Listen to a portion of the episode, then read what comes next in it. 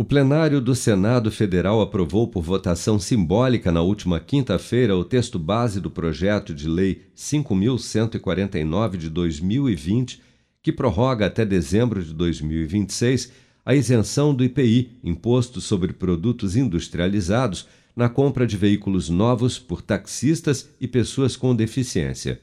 O problema, no entanto, está na definição de uma fonte de compensação para a isenção já que o presidente Jair Bolsonaro ameaça vetar o projeto de lei com base na Lei de Responsabilidade Fiscal, caso o texto não especifique a fonte de financiamento da medida.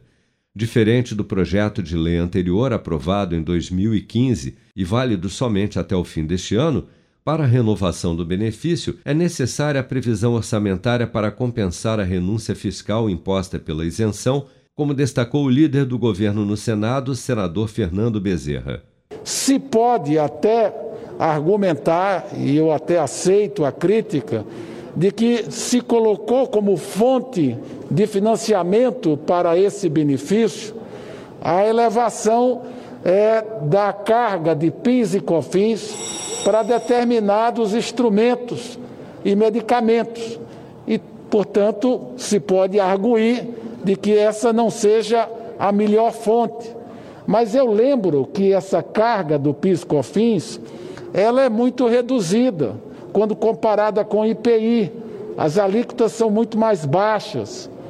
E eventualmente, a gente entregando o benefício, porque a indicação da fonte não significa que ela vá financiar todo o benefício que se deseja para taxista e para portadores de deficiência. Então, meu apelo para que a gente possa cumprir a lei de responsabilidade fiscal e já a partir de janeiro a gente poder entregar o que os taxistas e os portadores de deficiência estão tá exigindo do Congresso Nacional. Como fonte de compensação ao analisar o projeto na Câmara, os deputados propuseram o fim da isenção do PIS e da COFINS sobre medicamentos e produtos usados em hospitais e outros prestadores de serviços de saúde para abrir um espaço fiscal de quase 2 bilhões de reais que seriam suficientes para cobrir, ao menos em parte, a isenção do IPI para taxistas e deficientes físicos.